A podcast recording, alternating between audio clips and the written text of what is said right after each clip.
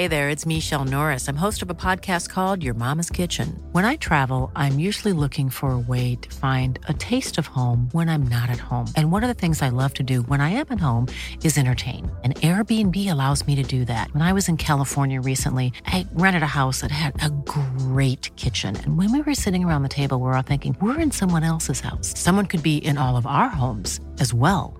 If you have a home, but you're not always at home, you have an Airbnb.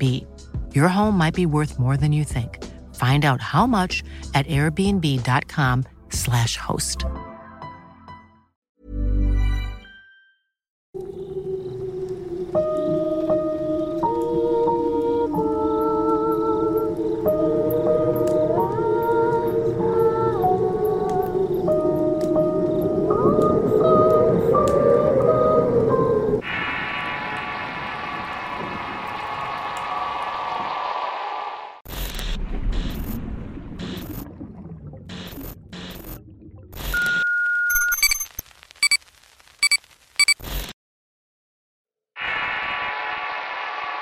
La Arbolada del Brujo.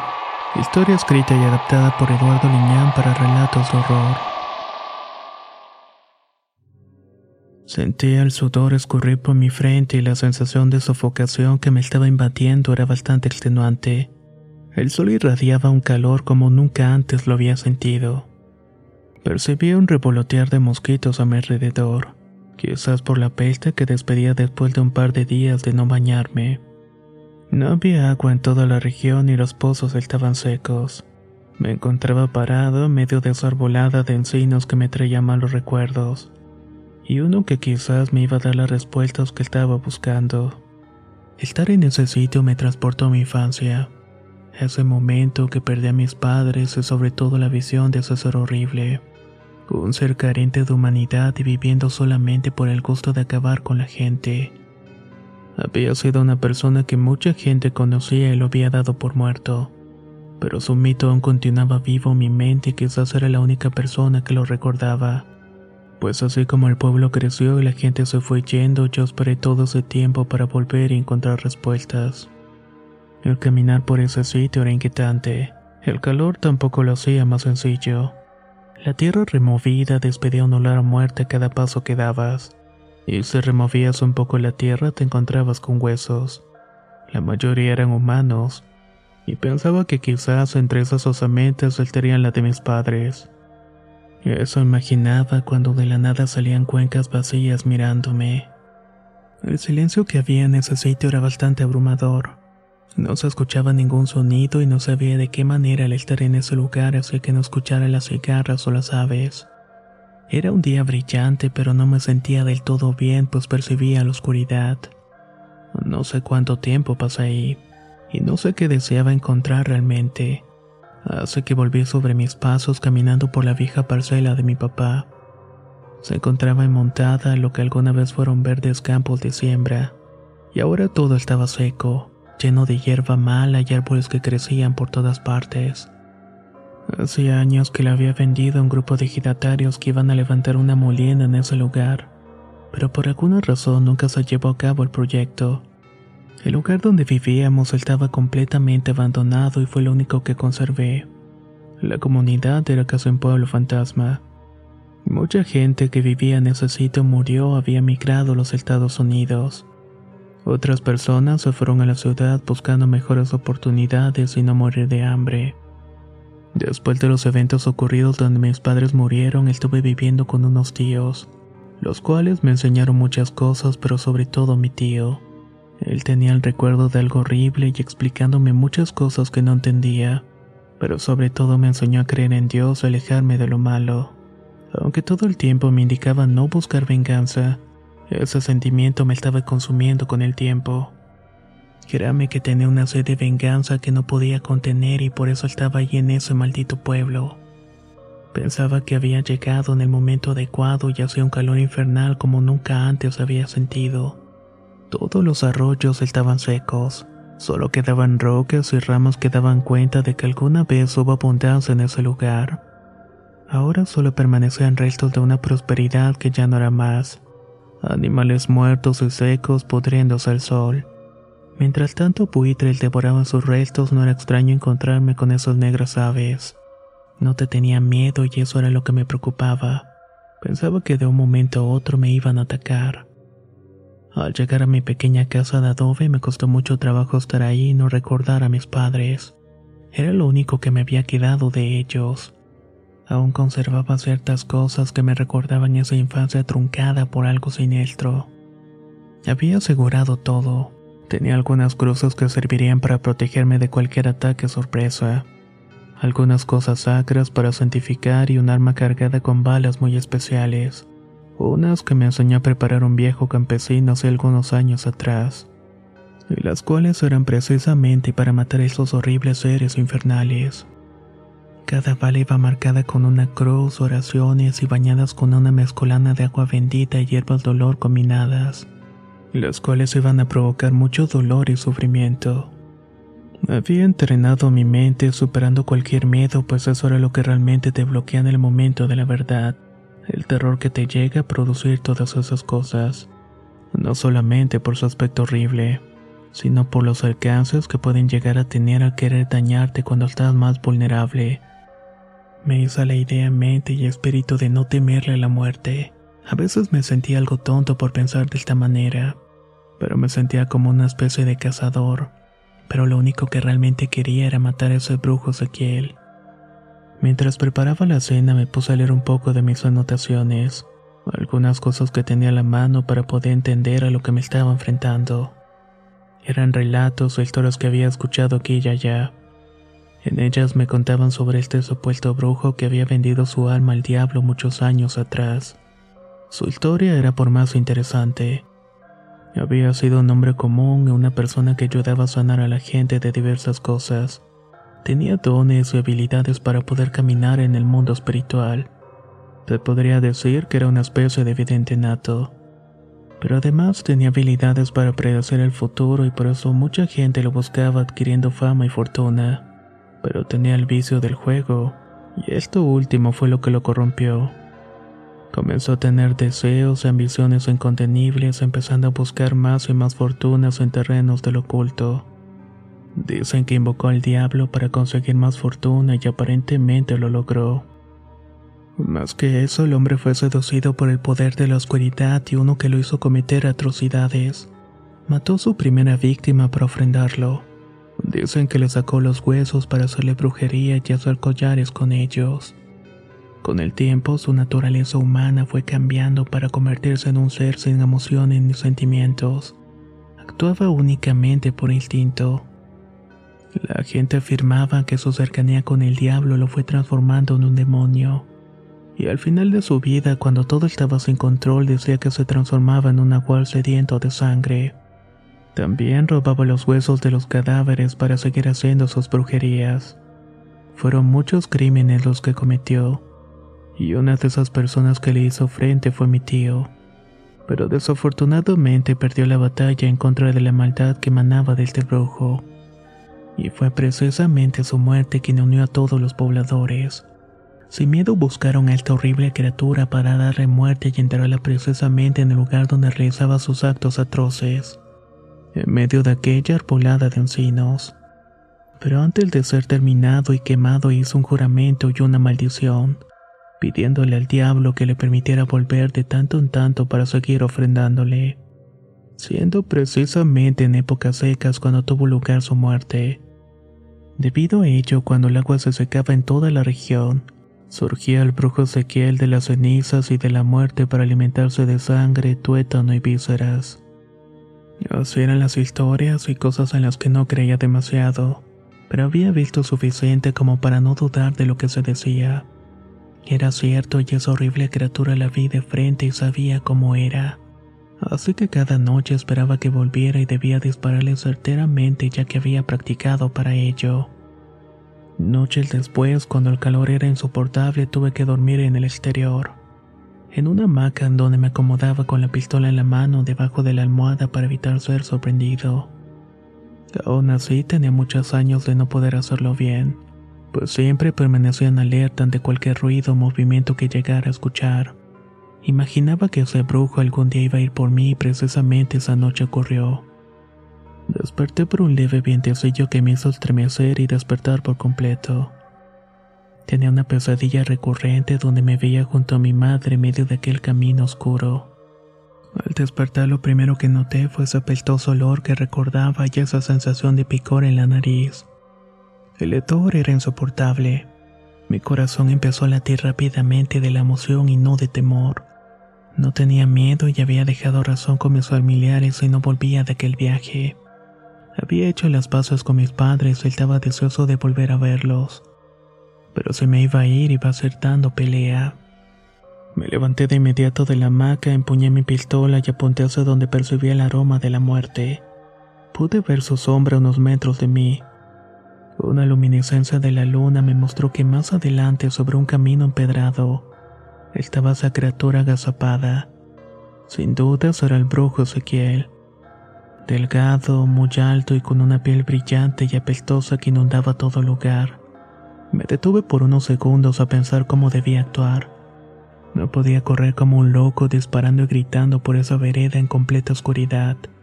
Tampoco esperaba verlo de día. Lo busqué demasiado tiempo sin encontrarlo, hasta que sin demora tomé una lámpara potente. Me coloqué otra sobre la cabeza y tomé una mochila con unas cosas que había preparado para la ocasión. Corté cartucho y me dirigí al encuentro con aquel brujo. Iba determinado y mi corazón se desbocó al imaginar que terminaría con el maldito que me quitó todo. No sé cuánto corrí tropezándome y buscando el mejor camino para acercarme y darme cuenta hacia dónde me dirigía. Supe que era una trampa. Adelante estaba la arbolada de encinos y medio de esta descansaba la figura del horrible brujo Ezequiel.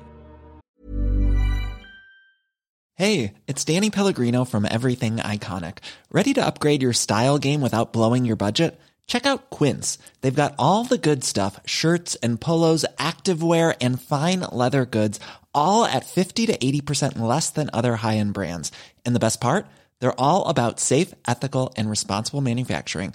Get that luxury vibe without the luxury price tag. Hit up quince.com slash upgrade for free shipping and 365 day returns on your next order. That's quince.com slash upgrade. Hey there, it's Michelle Norris. I'm host of a podcast called Your Mama's Kitchen. When I travel, I'm usually looking for a way to find a taste of home when I'm not at home. And one of the things I love to do when I am at home is entertain. And Airbnb allows me to do that. When I was in California recently, I rented a house that had a great kitchen. And when we were sitting around the table, we're all thinking, we're in someone else's house. Someone could be in all of our homes as well. If you have a home, but you're not always at home, you have an Airbnb. Your home might be worth more than you think. Find out how much at airbnb.com/slash host. Sus ojos amarillos parecían brillar con una luz propia, y era lo único que podía mirar además de la sombra de su horrible y deforme cuerpo. No emitía ningún ruido y solamente su olor característico que te hace sentir repugnancia. Alisté el arma y apunté sin temor ayudado por la luz de la lámpara que reflejaba aquel monstruo. No sé cuántas cosas dije entre insultos y reclamos. Cuando sonó el primer disparo, esa maldita cosa desapareció ante mis ojos en un abrir y cerrar. Fue imposible. Lo tenía enfrente y no era posible que fallara el tiro y de pronto sentí un golpe fuerte en la nuca. El golpe me mandó directamente al piso y sentí pavor además de mucho dolor. Ese sentimiento de alerta se encendió en mí, pero también temía por mi vida. Quería recuperarme rápido, no desfallecer, ya que si lo hacía estaba perdido. Así que me rodé por el suelo golpeándome con las rocas y llenándome de tierra hasta que finalmente sentí algo que estaba apretándome la cara contra el suelo. Me llené de pavor y más repugnancia por el olor. Ahí me di cuenta que era el pie deforme del brujo Ezequiel quien estaba pisando mi rostro. Quise pararme y quise dar pelea moviéndome frenéticamente para quitarme la garra asqueroso de su pie. Pero fue imposible. Pude ver de reojo que me miraba con esos ojos amarillentos, y cuando se agachó para tomarme del brazo y poder someterme sentí un dolor en mi costado. Fue terrible y lacerante, un dolor que me hizo gritar y estremecer pues era algo que jamás había sentido tan intenso algo que me hizo aullar e intentar zafarme por todos los medios de aquel agarre. En cierto momento, al sentirme libre, quise levantarme, pero el dolor no me lo permitió. Tenía vértigo y una sensación de náuseas que me doblaba. Tan solo me arrastré y corrí alejándome de ese lugar, pensando en que había fallado y en que me había dejado llevar por la venganza y la ansiedad. Todo por lo que había entrenado, preparado y pensado no sirvió de nada. No sé cuánto tiempo tardé en llegar a mi casa. Al hacerlo la fiebre comenzaba a minar mis fuerzas y sentía hervir la piel y la cabeza, la cual comenzó a dolerme de una manera intensa, tanto que me derrumbé sobre la cama y ya no supe más. No sé cuánto tiempo pasó, pero cuando desperté ya era muy tarde. El sol se había ocultado y todo mi alrededor estaba regado. Había algunas cosas que se habían quebrado, quizás por mi andar desesperado. Todo el cuerpo me dolía y la cabeza me reventaba y la fiebre había cedido. Tenía mucha sed, por lo que bebí un par de botellas desesperadamente. Tomé analgésicos y me quedé sentado debajo de un árbol en el patio. Traté de recordar qué había sucedido antes de todo eso. Mi mente viajó hacia el momento en el cual estaba a merced del brujo Ezequiel. El pavor que había sentido y el hecho de provocarme un daño terrible. En eso pensaba cuando sentí una pequeña molestia a un costado y recordé cómo me había hecho algo. De inmediato me trasladé al interior de la casa para ver qué tenía a través del espejo del baño. Al levantarme la camisa con espanto me di cuenta que había algo ahí algo debajo de la piel. No era una herida aparatosa, más bien era como si me hubiera enterrado algo. Estaba purulento y las venas azuladas saltaban alrededor de la herida, y cuando me toqué sentí mucho dolor. Sabía que había algo enterrado, por lo que hice un enorme esfuerzo para tratar de limpiarme la herida y sacar lo que tenía clavado. No puedo describir lo que sentí. Al momento de querer sacarme eso era un dolor indescriptible. Así que puse un pedazo de madera entre mis dientes y con unas pequeñas pinzas comencé a sacar lo que tuviera dentro. Poco a poco y en medio de mucho dolor saqué un pequeño hueso. Estaba perfectamente cortado, lleno de sangre y algo negro como infección.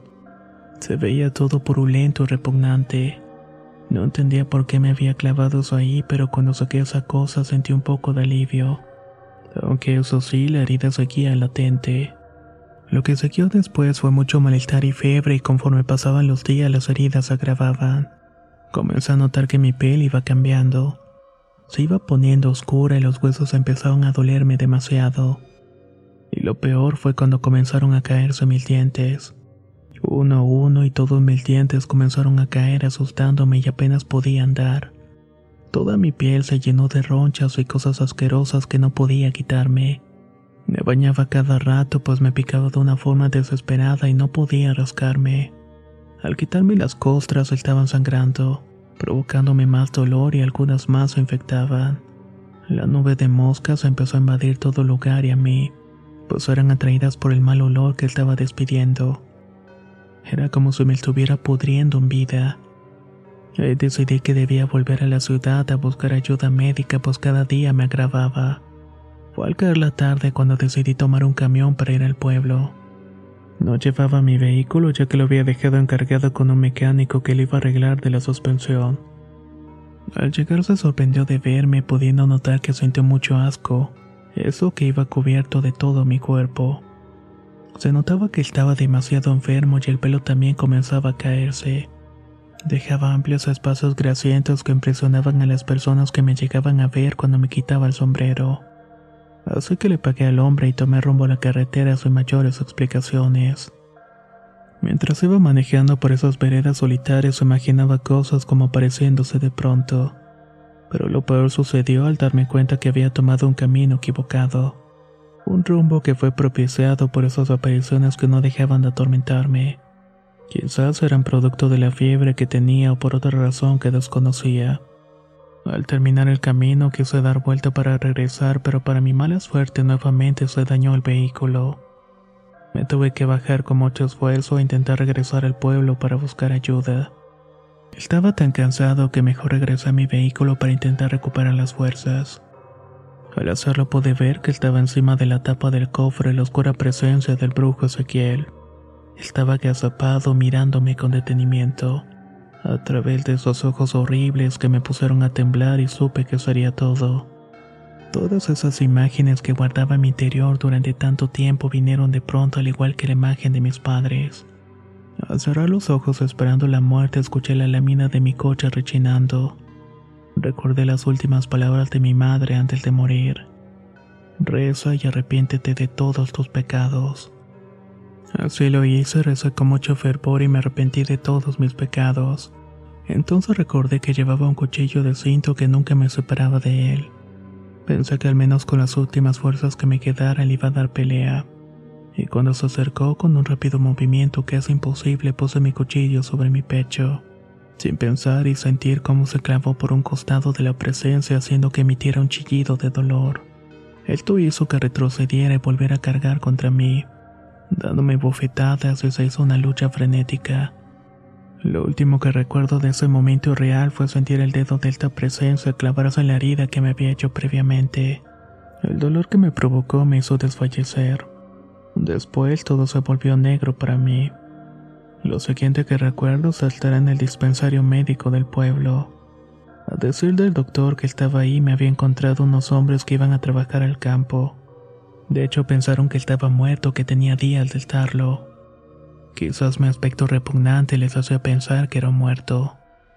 Al verme respirar se sorprendieron llevándome a ese lugar y el doctor nos explicaba cómo era que continuaba vivo y por qué estaba muriendo poco a poco según sus palabras.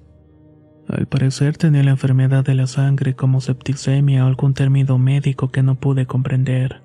Todo era producto de la infección pero los antibióticos que me dieron no hicieron alguna diferencia. Irremediablemente iba a morir. Al querer incorporarme me di cuenta de otro horror, y era que me faltaba un pedazo de pierna de la rodilla hacia abajo. Con espanto le pregunté al doctor qué me había pasado, comentando que me habían encontrado de esa manera, que alguien me había cortado un pedazo de pierna y me había dejado envuelto unos trapos viejos para evitar sangrar cubriéndome de malte un barro pestoso que detuvo el sangrado, pero que a su vez me produjo más problemas en la sangre. Tan solo me dejé caer en la cama y no lo podía creer. Ese maldito brujo me había robado un pedazo de pierna sin saber la razón. Después de ese momento horrible que pasé, me trasladé a la ciudad. Ahí me atendí esa enfermedad que tenía que era muy extraña. Pude librarla, pero todavía tengo secuelas. Me siento enfermo y sé que no voy a recuperarme pronto. A veces puedo soñar con el brujo Ezequiel jugando con mis huesos. Los parte en pedazos para hacerse collares y mal de esas cosas como las que me clavó en el costado. No sé por qué razón no me mató cuando tuvo oportunidad. Tampoco sé por qué sigo vivo contando estas palabras. Sé que un día entrará por mi puerta para terminar lo que empezó condenándome el mismo destino que mis padres al sacarme los ojos y las entrañas. No sé cuándo vaya a ocurrir, pero ya estoy listo. Ya no le temo la muerte y espero cada noche que el brujo Ezequiel venga por mí.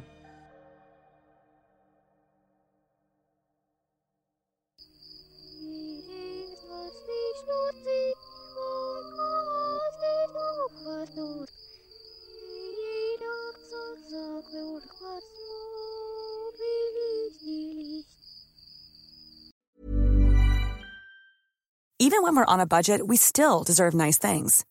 Quince is a place to scoop up stunning high-end goods for 50 to 80% less than similar brands. They have buttery soft cashmere sweaters starting at $50, luxurious Italian leather bags, and so much more. Plus, Quince only works with factories that use safe, ethical, and responsible manufacturing. Get the high-end goods you'll love without the high price tag with Quince. Go to quince.com/style for free shipping and 365-day returns. If you're looking for plump lips that last, you need to know about Juvederm lip fillers. With Juvederm Volbella XC and Juvederm Ultra XC, your lip look, whether it's subtle or bold, can last up to one full year with optimal treatment and no additional maintenance. Find a licensed specialist and see if it's right for you at juvederm.com today. That's J U V E D E R M.com. Add fullness to lips in adults over 21 with Juvederm Volbella XC or Juvederm Ultra XC. Do not use if you have severe allergies or a history of severe allergic reactions, or if you're you're allergic to lidocaine or the proteins used in Juvederm. Tell your doctor if you have a history of scarring or taking medicines that decrease the body's immune response or that can prolong bleeding. Common side effects include injection site redness, swelling, pain, tenderness, firmness, lumps, bumps, bruising, discoloration, or itching. As with all fillers, there's a rare risk of unintentional injection into a blood vessel, which can cause vision abnormalities, blindness, stroke, temporary scabs, or scarring. For full important safety information, visit juvederm.com.